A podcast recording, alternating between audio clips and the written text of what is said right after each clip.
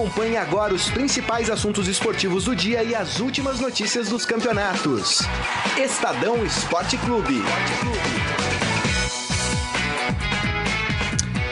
Muito bem, começando mais um Estadão Esporte Clube, início de semana, hoje segunda-feira, dia 19 de agosto de 2019. Sejam todos muito bem-vindos ao programa. Aproveitem e participem da nossa transmissão pelo Facebook, facebook.com barra Estadão Esporte. Ó, oh, vamos falar bastante da rodada do Campeonato Brasileiro, rodada com polêmicas, aliás, o VAR sendo protagonista mais uma vez, né? Quando o VAR não é protagonista no Campeonato Brasileiro. E vamos falar também da demissão aconteceu agora de manhã a demissão do técnico do Fluminense, Fernando Diniz. A gente já estava numa discussão acalorada aqui antes de entrar no ar e a gente quer colocar vocês também uh, dentro dessa discussão. E hoje, para fazer o programa comigo, está ele, Ciro Campos. Tudo bem, Ciro? Fala, Grisa, tudo bem, pessoal? Boa tarde, obrigado pela oportunidade, por estar aqui de volta. O Campeonato Brasileiro deu aquela esquentada no fim de semana, né? É. é na parte de cima da tabela, a pontuação está mais apertada. Também o Cruzeiro, que estava lá embaixo, conseguiu ganhar, subir algumas posições. E tivemos mais uma vítima, mais um é, treinador jogador que foi derrubado aí pela ciranda de técnicos. Né? Nessa segunda-feira, o, o Fernando Diniz não resistiu depois de mais uma derrota do Fluminense, uma derrota bastante significativa, porque perdeu no Maracanã para o CSA, né? Então, Fluminense que, apesar de disputar a Copa Sul-Americana também, né, não, não optou por não segurar o treinador. Exatamente. Então vamos fazer o seguinte, pedir para o Nelson tocar o hino do Fluminense, porque a gente vai falar exatamente sobre o Fernando Diniz.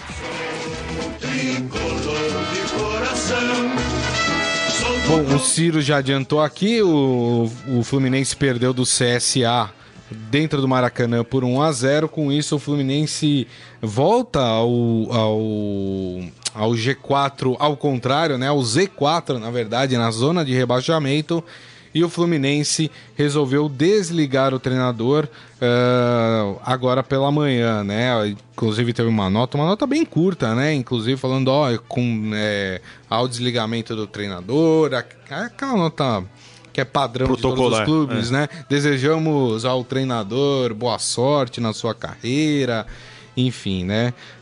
Uh, o, o, Fernando Diniz convocou uma entrevista coletiva para esta tarde, às quatro da tarde, para falar exatamente sobre essa, essa saída é, dele do Fluminense. É, Cira, a, vou colocar o pessoal na nossa discussão aqui que estava acontecendo antes é, do programa começar. Qual que é o, o meu conceito? É um conceito que até já já compartilhei com vocês aqui, né? É, do erro que fazem quando colocam o Fernando Diniz no mesmo patamar de Jorge Jesus do Flamengo e de Jorge Sampaoli é, do Santos. Ah, é, o Fernando Diniz é da escola desses técnicos. O, de, o Fernando Diniz não é da escola desses técnicos. Por um motivo muito simples. O fato do Fernando Diniz gostar de um futebol ofensivo não o coloca na escola de outros técnicos que também têm como premissa esse estilo de jogo. Os times do Fernando Diniz têm uma forma de jogar somente. Ele não tem variação tática, os times deles de, do Fernando Diniz não mudam. É sempre a mesma coisa, é sempre o mesmo jogo. Diferente do que o Jorge Jesus faz no Flamengo, diferente do que o Sampaoli faz uh, no Santos. Dito isso, Ciro, é, o Fernando Diniz, é, de fato, com esse seu pensamento, essa sua ideia de jogo, não tem dado muito certo nas equipes, né? Não, os resultados provam isso. E a nossa crítica, tanto agora quanto antes de, do, do programa começar, não é ao estilo do Fernando Diniz, não é porque a gente defende o chutão, defende o futebol feio, que são coisas que justamente o Fernando Diniz combate e critica. Na verdade, é uma crítica que, se você olhar o currículo dele, olhar os títulos, ainda não tem todo esse respaldo. Porque um treinador, ele se faz principalmente na carreira pelos títulos que ele faz, pelo legado que ele deixa nas equipes e pelos bons trabalhos. Se a gente olhar os últimos trabalhos do Fernando Diniz, pegando, por exemplo, ano passado, o Atlético Paranaense estava na zona de rebaixamento, demitiu ele, trouxe o, o, o Thiago Nunes, que era da base do Atlético Paranaense, e o time cresceu, e o time melhorou time ganhou a Copa Sul-Americana. E a mesma coisa agora com o Fluminense. O time vem mal, não consegue é, subir, não consegue bons resultados, está nas zonas de rebaixamento do Campeonato Brasileiro e novamente promove a saída do Fernando Diniz para que o novo profissional venha e consiga resgatar o time. Então, se a gente pegar os trabalhos do Fernando Diniz, é muito interessante a proposta, é são trabalhos legais, mas trabalhos que não deram resultado. Na minha opinião, o estilo de jogo do Fernando Diniz, ele dá certo num longo prazo. Isso é, ele trabalhar na equipe por um bom tempo, conseguir sua filosofia de jogo, mostrar e ao mesmo tempo é. ter um elenco que fique todo esse tempo com ele, que consiga. Agora, no Brasil, isso é difícil porque a cultura nossa é de trocar muitos jogadores também. Então, é, é muito difícil você ter um elenco que fica por muito tempo treinando junto. No Osasco Aldax, que foi a campanha de sucesso dele no Vice Paulista de 2016, ele conseguiu trabalhar com aquele elenco do Osasco Aldax por um bom tempo. São jogadores que ele conhecia por outras passagens. Uhum. Então ele conseguiu ter uma oportunidade melhor de trabalhar. Agora, isso num time da Série A, que troca muito jogador, que tem janela, que vai e que, e que vende, que machuca, e tem jogo quarta e domingo, é, é muito complicado. É verdade. Ó, o Michel Caleiro até coloca aqui, sobre o Fernando Diniz, apresentou a ideia de futebol diferente, mas não apresentou resultado. E sabemos que no futebol o que manda é o resultado. É, eu critico muito a, a ideologia resultadista que, que perpetua no futebol brasileiro, né? Eu acho que esse é o grande mal do futebol brasileiro. As pessoas não dão tempo de um técnico fazer o seu trabalho porque é, querem o resultado, tudo muito rápido. É claro que a gente precisa é, relevar algumas coisas, né, Ciro? O elenco do Fluminense é muito fraco, a gente vem falando sobre isso. O Fluminense, se eu não me engano, tem uma série de jogadores sub-23 e sub-19 que atuam sim. pela equipe. Sim. Quer dizer, são jogadores inexperientes que estão ali, né, suprindo hoje uma necessidade que o clube tem.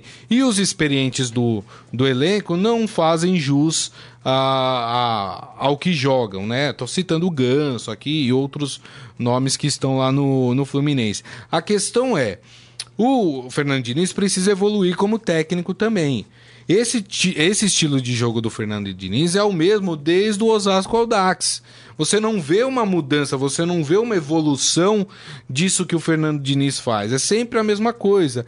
E a mesma coisa, um time mais esperto, um treinador mais esperto, capta o que o Fluminense faz e consegue ali neutralizar as principais armas do Fluminense.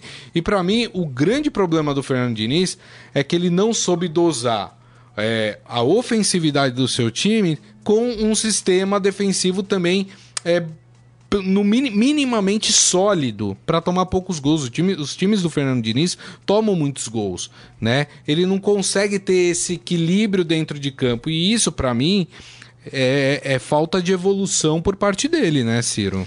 É, e assim, é, é um treinador que, que anos atrás a gente sempre defendia, poxa, mas seria legal ele ter uma oportunidade de um time da Série A, né? Ele só trabalha na Série B, só trabalhou nos Oscaldax, depois trabalhou no Oeste. Teve uma época também que ele trabalhou no Paraná, quando o Paraná também já estava na Série B. E a gente defendia. É, seria legal ter uma chance do Fernando Diniz, no, Fernando Diniz no time da elite, né? Mas as chances que ele teve, Atlético Paranaense ano passado e Fluminense neste ano, ele deixa as duas equipes e as duas na mesma condição, nas zonas de rebaixamento, né? Exato. É, então, assim, por mais que seja legal a, a proposta de jogo dele, a falta de resultados é, o impede dele continuar, o impede também de ele prosseguir com, com, com, as equipes, né? E o interessante é ver agora qual que vai ser a escolha do Fluminense, porque o Fluminense escolheu no começo do ano o Fernando Diniz, porque apostou na filosofia dele, no trabalho dele, nesse estilo de jogo de toque de bola, sem chutão, né? E agora, possivelmente, Exato. com o time na zona de rebaixamento, vai trazer um treinador com a proposta completamente diferente. Deve ser um cara que vai jogar na retranca, que vai privilegiar a bola parada, vai ser interessante ver qual que é a escolha do Fluminense. E essa escolha do Fluminense vai ser mais um exemplo da, do planejamento, ou melhor, da falta de planejamento do futebol brasileiro.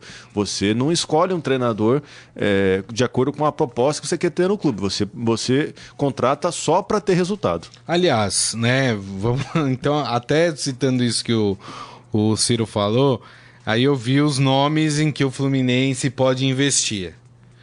E aí, claramente, é aquela coisa do clube brasileiro perdido que não sabe o que é para si. Então você vem de um, de um técnico como o Fernando Diniz, que gosta de um futebol bem jogado, um futebol ofensivo, e aí você tem na lista Mano Menezes, O que o Mano Menezes tem a ver com o Fernando Diniz? Absolutamente nada. Só a, a profissão de treinador. Exatamente, com a proposta de jogo ofensivo, nada. Aí quer o Abel Braga. O que o Abel Braga tem a ver com o trabalho que vinha sendo desenvolvido no, no Fluminense? Absolutamente nada. É, o Dorival Júnior, da lista que eu vi ali de, de, de candidatos, candidatos ao, ao cargo, o Dorival Júnior, para mim, é o que mais se aproxima dessa proposta de jogo. Entendeu? Mas mesmo assim, quer dizer, é mostra mais uma vez um clube completamente perdido é, que não sabe o que quer para si. O, os clubes brasileiros, Ciro, precisam criar uma identidade, né? Precisam criar uma, uma identidade, uma linha de trabalho, né? Porque os clubes não têm a linha de trabalho própria, é a linha de trabalho de quem temporariamente, ocasionalmente, está no comando, né? Interessante ver que agora quem vai assumir o Fluminense é o interino Marcão, jogador que como jogador foi, foi volante, uhum. né? Possivelmente já vai ser um cara que vai mudar completamente o estilo do Fernando Diniz, né? É, acredito eu que o Fluminense, a partir já das próximas rodadas, já tenha um estilo de jogo diferente, né? Mas assim, é, a, a, gente bate tanto na tecla de, de, de, de clube ter projeto e tal, e eu acho que o projeto passa principalmente por isso, de você já ter um estilo de jogo criado já desde a base, com uma filosofia, com uma proposta, os que os clubes hoje, na verdade, não têm, e muitas vezes não tem paciência também para se criar, para ter um, é, digamos, um trabalho nesse sentido. Agora, o Fernando Diniz é interessante ver o que, que ele vai ter a dizer é, hoje nessa entrevista depois da demissão do Fluminense. Se é, eu não vejo, não lembro de ter visto o, o Fernando Diniz após as demissões é, com uma autocrítica. Na verdade, ele tem o estilo dele e ele é muito apegado e convicto nesse estilo dele. Agora, não sei se a partir disso ele vai tentar fazer uma autoanálise para fazer no próximo trabalho alguma proposta diferente. Eu acredito que não. Acho que ele vai até o fim com isso, vai teimar e vai continuar insistindo nesse estilo de jogo que, por um lado, é muito bonito, por outro, tem é, feito a carreira dele ser marcada por demissões e gestões curtas. É, o Adi Armando falando, o Fernando Diniz trouxe jogadores do Fluminense para a vitrine, que é uma verdade também, né? Uh, o Isaías acha que o Mano Menezes vai assumir o Fluminense. Quem mais aqui é, falando sobre isso? Michel falando. O próximo técnico do Fluminense, vai ser o próprio advogado do clube. Aliás, o Mário Bittencourt. Ele já está de olho já. na Chape e Cruzeiro para caçar eventuais ilegalidades para entrar no tapetão no fim do ano. É, é triste, né? Enfim, quando o futebol é judicializado, a coisa é complicada. Vamos fazer o seguinte, vamos começar falando de campeonato brasileiro. Rapaz, tem um monte de gente brava aí. Mas vamos começar aqui com as tabelas e aí a gente vai falando de alguns resultados. Vou começar pelos jogos de sábado. Às 5 da tarde, o Fortaleza perdeu no Castelão pro Internacional. O, jo o jogo com abelhas ainda. Jogo com abelhas, é verdade que demorou, né? Tinha enxame, pra... né? Tinha enxame. É. Aí levaram aquele fumacê pra lá pra tentar espantar as abelhas. Deu tudo certo, depois o jogo aconteceu. Vamos falar do Corinthians então, minha gente? O Corinthians que venceu o Botafogo por 2 a 0. Salve o Corinthians, campeão dos campeões. E é um jogo que o Corinthians não teve lá grandes dificuldades, né, Ciro, para vencer o Botafogo. E o mais importante é que o Corinthians chega a 27 pontos, né? É, hoje está, por exemplo, a 5 do líder, que é o Santos, né, Ciro? Pois é, o Corinthians discretamente vai, a cada rodada, vai retomando o padrão de jogo e com vitórias muito seguras. Acho que o, o corintiano tem que ficar otimista, sim principalmente porque o time tem voltado a, a ter aquele estilo de, jogo, estilo de jogo seguro que parece sempre muito confiante quando entra em campo, mas não uma confiança que acomoda, é uma confiança que deixa o time à vontade para jogar. E, e, muito interessante ver é, é, o quanto o Corinthians está ficando forte numa época importante da temporada. O Corinthians também briga pelo título da Sul-Americana. Até acredito que a Sul-Americana é para o Corinthians a chance mais fácil de título nesta reta final, porque são mata-matas, né? Acho que se não me engano já, já está nas quartas de final, né? Então já está, digamos, digamos, nas portas aí para uma fase decisiva, mas o Corinthians vai chegar bastante forte aí para esses quatro meses finais de temporada 2019. É isso aí. E o Corinthians, como eu disse hoje, na tabela do Campeonato Brasileiro, ele é o sexto colocado, ele tem o mesmo número de pontos do São Paulo e do Atlético Mineiro, sempre bom lembrar que o São Paulo tem um jogo a menos, né? O São Paulo, por exemplo, poderia, a gente vai falar daqui a pouco do São Paulo, que poderia chegar aí a 30 pontos. É, o Corinthians faz uma, uma campanha aqui pós-Copa América que me surpreende de certa forma. É, o que a gente viu o Corinthians antes da Copa América. E durante também, né? Porque os amistosos do Corinthians é, foram péssimos, né? foram medonhos. É. Mas o Corinthians jogando dentro do, do seu estilo, né? O cara ele recuperou aquele estilo que o Corinthians está acostumado. É tá inventando menos, talvez ele consiga fazer aquilo que ele queira implantar no Corinthians, um Corinthians um, talvez um pouco mais ofensivo, é, quando no início da temporada, né? Quando tiver o tempo aí mais mais tempo para poder treinar isso, né, Ciro? É, com certeza. O, o, o, o, Corinthians conseguindo fazer esse, esse bom trabalho, né, esse, esse resgate, é, numa, digamos, uma época da temporada que pouco se esperava dele, né? O, que o Corinthians não trouxe, digamos, reforços badalados, não trouxe um Daniel Alves, é. não trouxe um Luiz Adriano, enfim, mas conseguindo é, só, com, só com os treinos, só com o trabalho, só com a recuperação do velho estilo de jogo, fazer bons resultados, né? A vitória por 2 a 0 sobre o Botafogo comprova bastante esse bom momento. É isso aí. Bom, a gente passa aqui. O pessoal tá comentando, deixa eu ver o que o pessoal tá comentando aqui. É... O Adi Armando falando, Diego Souza, meu Deus, o cara tá pesado. E aí o Jorge, que é botafoguense, emenda aí, jogador em campo. É, enfim, né? Quando os clubes contratam alguns jogadores, sabem que tem o seu ônus, né? O Diego Souza já é um cara que já tá para se despedir do futebol. Né? E o Botafogo, quando contratou o Diego Souza, sabe isso. É que nem o caso do Nenê, né? O Nenê que tá no Fluminense agora, a gente tava falando do Fluminense. É... O Nenê é um cara que tem o quê? Mais um ano, um, dois anos de futebol? Tem 38 já. É, né? é, então, quer dizer, o clube quando contrata um cara, um cara assim, já com a idade avançada, sabe que vai ter que vai ter Arcar o seu com ônus, consequências, é. exatamente. É. E o Botafogo quis pagar para ver. Enfim, é, e o Botafogo né? talvez viu no Diego Souza mais uma oportunidade de mercado, né? Um cara que estava encostado no São Paulo, meio de saída, né? E trouxe ele. Não era, digamos, a prioridade do Botafogo trazer o Diego Souza para a temporada. Foi mais uma oportunidade, né? É. Mas um cara que começou, fez uns golzinhos, né? Mas pelo jeito aí não, não tem agradado a torcida nas últimas partidas. É. O Adi Armando falando: o Corinthians jogou bem, vacilou no final, mas não deixou o Botafogo jogar. O Botafogo não ganha dos paulistas aqui há 14 jogos. Nossa. Vi essa estatística há pouco. É, o Botafogo passa por um momento bem, bem complicado, né? Parte salarial, inclusive, né? É. O...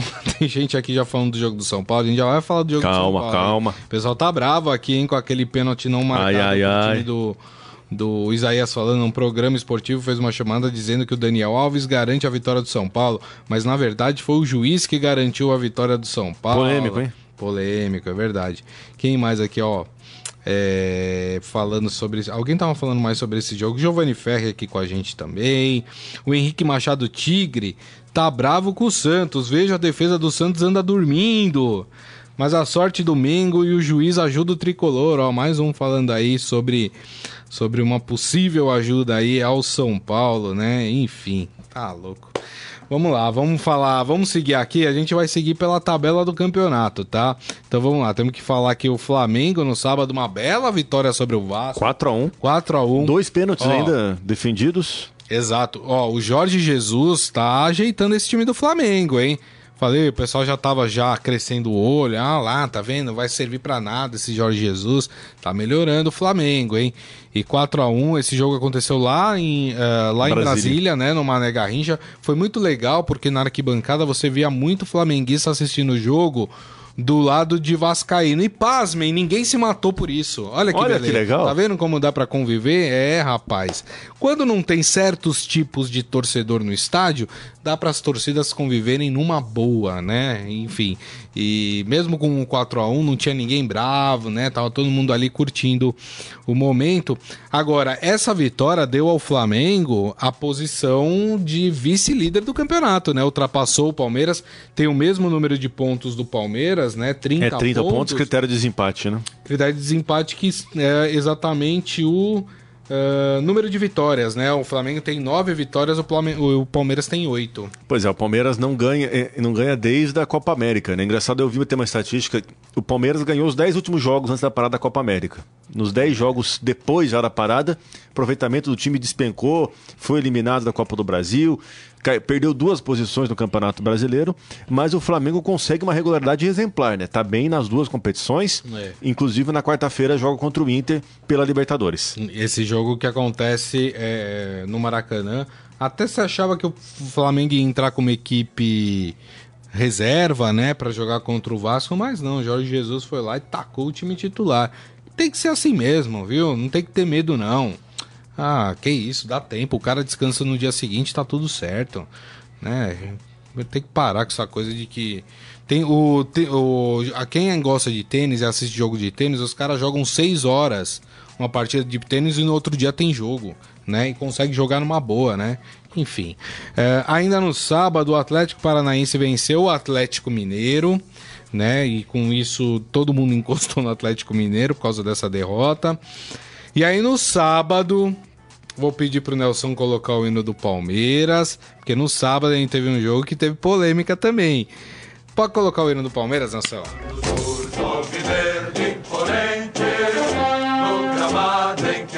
Palmeiras empatou com o Grêmio é, em 1 a 1 na arena do Grêmio. Vale ressaltar que o Grêmio estava inteiramente reserva nessa partida o Palmeiras colocou um misto ali, né? Colocou alguns jogadores titulares, colocou o Dudu. O Dudu foi bem nessa partida, inclusive, é, contra o Grêmio. É, mas é um jogo que teve uma polêmica aí é, referente ao lateral, né? E aí eu vou come... aí vou começar as minhas críticas não ao VAR, porque eu não critico o equipamento, que o equipamento não tem culpa. Quem tem culpa é quem opera o equipamento, né? No caso são dois, né? Duas cabeças não conseguem pensar uma coisa. É impressionante. É... Aí teve um lateral que era para o Palmeiras, foi dado para o Grêmio. E desse lateral se originou a jogada Sim. do gol do David Braz. Qual é a minha concepção? Não sei se você concorda, é... Ciro. Em algumas partidas nós vimos juízes anulando gols, porque lá atrás, no início da jogada, o que é um absurdo esse negócio de analisar quando a bola saiu da área, né? Mas aconteceu já isso. Ah, no meio de campo teve uma falta que o juiz não marcou, e aí na consequência da jogada, quer dizer, teve três, quatro passes depois daquilo o jogador foi lá e fez um gol. Aí o juiz vai olhar e falar: ah, mas na origem, lá atrás, teve uma falta, vamos cancelar o gol. Não era para ser adotado o mesmo critério nesse? Se o lateral deu origem ao gol, na minha concepção, já que estão adotando isso, e para mim é um erro isso, teria que ter sido anulado o gol, não teria, Ciro? Pela cartilha do VAR, não. Esse é o problema. teria iniciado um outro lance. É Exatamente. É porque o VAR ele analisa, ele pode analisar os quatro lances capitais, um deles, o principalmente, é o gol ou não gol, né? E a jogada do gol começou a partir do lateral. Do, da cobrança de lateral em diante foi um lance legal. O que aconteceu depois, que é o erro da arbitragem, que foi um, um, um lateral invertido, o, o VAR não pode cobrir. O que é uma coisa, é um lance muito estranho, né? Você comentou há pouco dos lances que foram anulados do VAR é, por causa de lances lá no meu campo, lá na área de defesa, mas a bola já estava em jogo. Esse é o problema.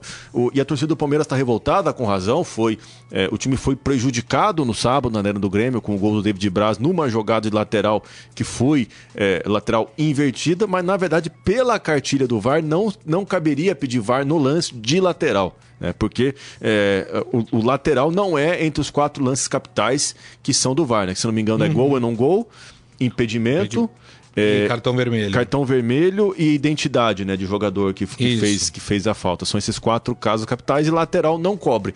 Então, por mais que se tenha uma revolta com razão, na verdade é uma falha, é uma brecha da, do, do, do, do regulamento do futebol que o VAR não cobre, que é arremesso de lateral.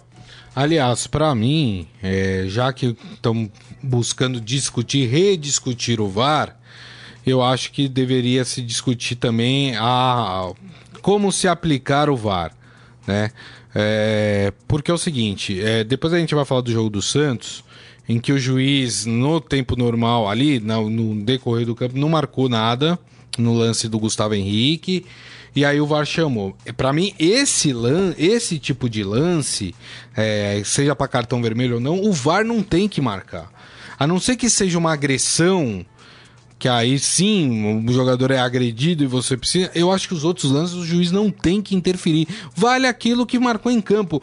E se o juiz errou, que ele seja cobrado sim, depois sim. sobre isso, né? É um absurdo, porque assim, o juiz tem a convicção dentro de campo que não foi nada, tem que se manter a convicção do juiz né? Enfim, a gente vai falar daqui a pouco sobre esse jogo, esse lance aí.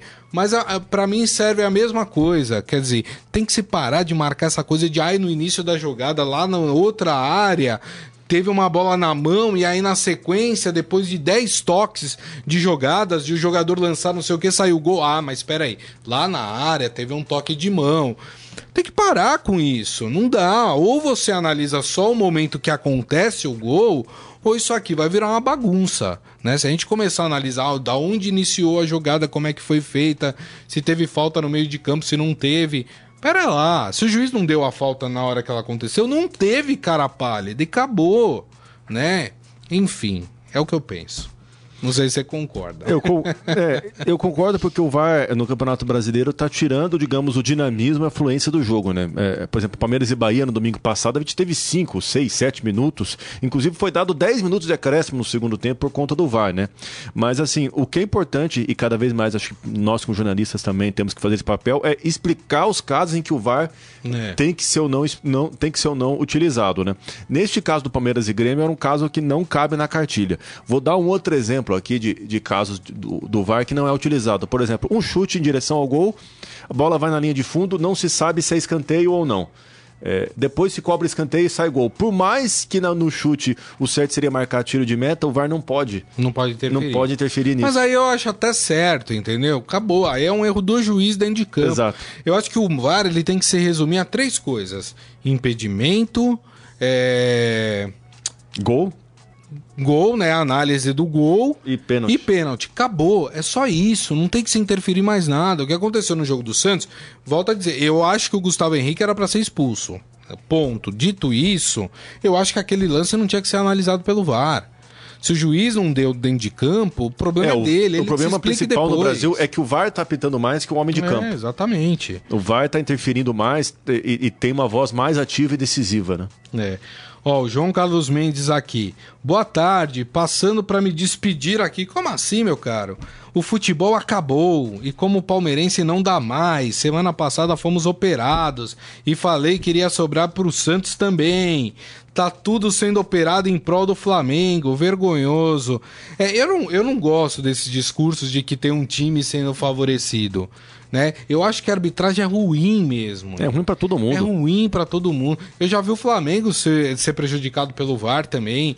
É ruim, o problema é que é tudo ruim. E, e quando a gente tiver uma arbitragem ruim, infelizmente um equipamento que é bom e que tem funcionado em outros lugares, não pode ser aplicado aqui, porque os juízes brasileiros não sabem utilizar Sim. o VAR não sabem. É vergonhoso o que acontece aqui. O VAR virou uma tentativa de corrigir erros primários, talvez de formação, de, de, de regras, de conhecimento. Né? Então, por isso, toda hora hoje, os árbitros depositam mais no VAR a sua experiência do que pra, propriamente depositam no seu conhecimento, no seu preparo. É, o VAR não merece os juízes brasileiros, essa é a verdade, viu, minha gente?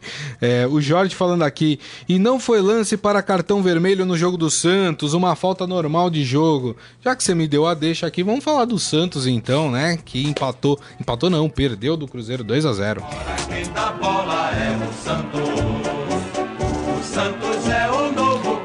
Que é um jogo que não dá para você analisar tanto assim, porque com 57 segundos de jogo, o Santos teve um jogador expulso e isso mudou completamente. Sim, com certeza. Né? Uh, o São Paulo errou, é, é bom que se diga isso também, porque a gente elogia muito o São Paulo, mas quando ele erra, a gente tem que criticar também.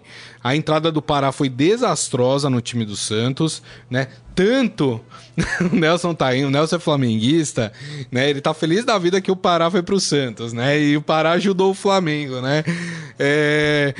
E tanto que depois o, o Pará acho que não jogou 15, 20 minutos, o São Paulo foi lá e substituiu o Pará, né? É, trocou, aí colocou um zagueiro, Luiz Felipe. Teve esse erro, o São Paulo tem a sua parcela de culpa, mas é um jogo que ficou comprometido pela expulsão do Gustavo É Henrique. demais, né? alterou tudo. É, Até porque o, o próprio Cruzeiro já mexeu no primeiro tempo, né? Colocou o Fred. E vale destacar também a estreia com vitória do Rogério Ceni técnico que chegou com a missão de tirar o Cruzeiro da zona de rebaixamento, assumiu o desafio de sair do Fortaleza e comandar a equipe mineira e conseguiu já fazer um bom resultado, um bom trabalho logo de cara. É isso aí. É, e aí tem o lance, esse lance do Gustavo Henrique, como eu disse, né? Pra mim, foi lance pra ser expulso. O cara tava indo em direção no gol. O Gustavo Henrique fez a falta. Não tem conversa. Tá na regra, tem que ser expulso, né? A minha questão é: o juiz no campo não marcou. Então, assim, o VAR não tem que se interferir, o VAR não é para isso, né? Estão usando o VAR de forma equivocada. O juiz que tá lá no VAR não pode mandar mais do que o juiz que tá em campo, né? Esses conceitos que precisam ser mudados, né? E até concordo que por ser um lance logo no começo do jogo, eu acho que o árbitro poderia pegar mais leve, poderia ter dado um cartão Sim, amarelo, sim. alguma coisa assim. Acho que foi excessivo eh, a forma como o árbitro. Só que aí a gente entra naquela questão de que o juiz se sente pressionado quando o VAR chama. Quando o VAR chama e manda o cara ir lá na telinha, o juiz se vê na obrigação de marcar aquilo que o VAR tá falando. Entendeu? E vou repetir: o juiz não é obrigado a marcar o que o VAR tá O recomendando. VAR não é chefe do árbitro, o chefe da partida é o É árbitro. o árbitro que tá em campo, é isso, É. né, Ciro? É. Enfim, e Falta aí... mais personalidade, porque eles estão tão inseguros também com esse negócio do VAR que tudo eles depositam pro VAR, qualquer, qualquer coisinha, né? Não vai demorar muito no Campeonato Brasileiro, até vão chamar o VAR para lance que não precisa. É. Vão chamar o VAR por qualquer besteira, né? Exatamente. Não duvido, não- não duvido nada disso. Até por conta disso, hoje a CBF vai promover essa entrevista coletiva do coordenador, do coordenador de arbitragem, Leonardo Gaciba, ex-árbitro, ex-comentarista, até para colocar para os quentes, né? Porque a revolta dos clubes, dos torcedores, está muito É. grande com, com, com o VAR ne- neste campeonato. O que era para ser uma solução para amenizar e para contornar certas insatisfações, na verdade agora serviu é, para o motivo contrário, para deixar todo mundo ainda mais insatisfeito. Exato. E, e é interessante porque é o seguinte, né? Que os clubes eles só querem se unir na hora que o que que, que ele sente na pele ah, um erro do VAR, por exemplo. Quando o Palmeiras falou, ah, vamos convocar uma reunião entre todos aqui para que a gente É, possa discutir é- o VAR, foi porque o Palmeiras foi prejudicado, né?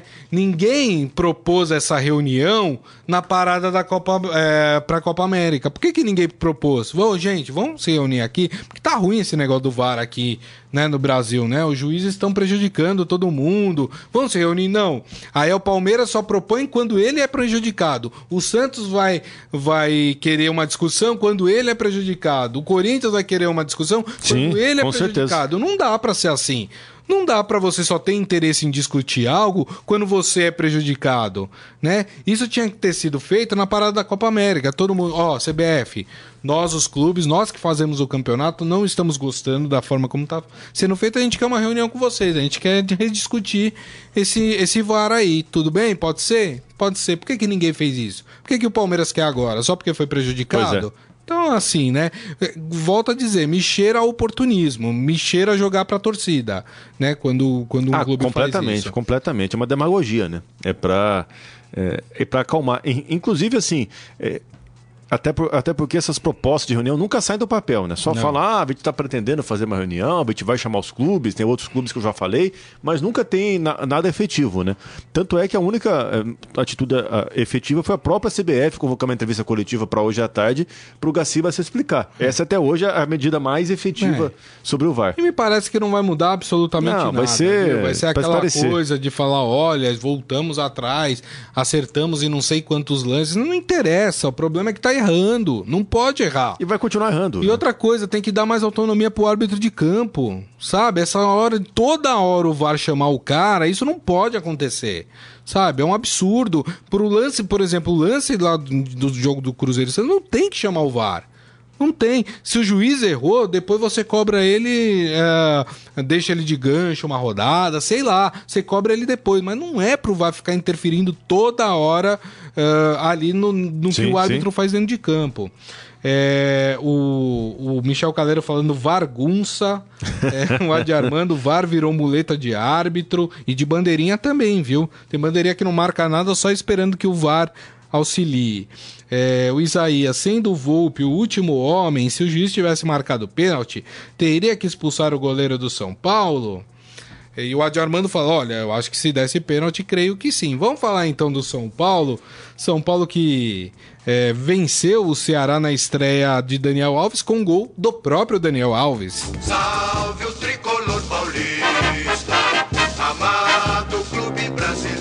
É, o São Paulo Morumbi cheio, né, para as estreias de Daniel Alves e Juan Fran. E o torcedor São Paulino viu aquilo que queria: gol do estreante Daniel Alves, né? Uh, que deu ao São Paulo uma posição muito boa. O São Paulo está hoje com 27 pontos. Uh, com o jogo atrasado, pode chegar a 30, o que ficaria hoje a dois pontos do Santos, que é o líder do campeonato com 32. É, o São Paulo que teve um jogo muito complicado contra o Ceará. O Ceará fez frente para o São Paulo. Achei o São Paulo meio desorganizado.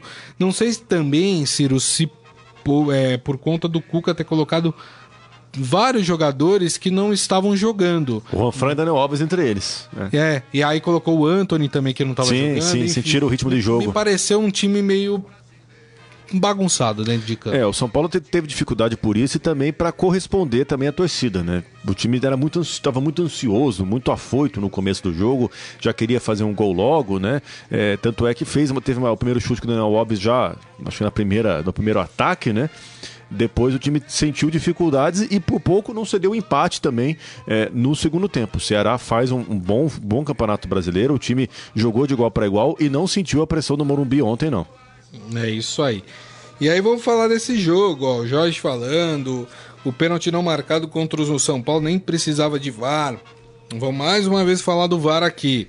É, e me parece um lance muito simples, Ciro, assim, sabe? É, é, é impressionante como o juiz em campo não marca um pênalti daqueles e como depois o VAR corrobora o que o juiz falou. Né? O que, que eles acharam? Que foi uma trombada do Volpe? Não, o Volpe foi para cima do jogador do, do Ceará. É. é. claro ali, e nítido. E respondendo a pergunta aqui do, do, do, pessoal, eu acho que se marcasse o pênalti, o Volpe tinha que ser expulso. Né? O jogador tava em direção, indo em direção pro gol, né? Enfim, o que, que você achou, Ciro? Eu achei que foi pênalti. Eu não vejo que seria um lance para expulsão, porque eu vejo que foi mais uma intenção de disputa de bola e não deliberadamente para parar o jogo, mas eu acho quando estava assistindo o jogo até achei que seria marcado o pênalti, principalmente depois que foi chamado o árbitro de vídeo, né? É, inclusive a própria revolta do Anderson Moreira, técnico do Ceará, foi porque o árbitro não quis ir até o monitor para conferir o lance.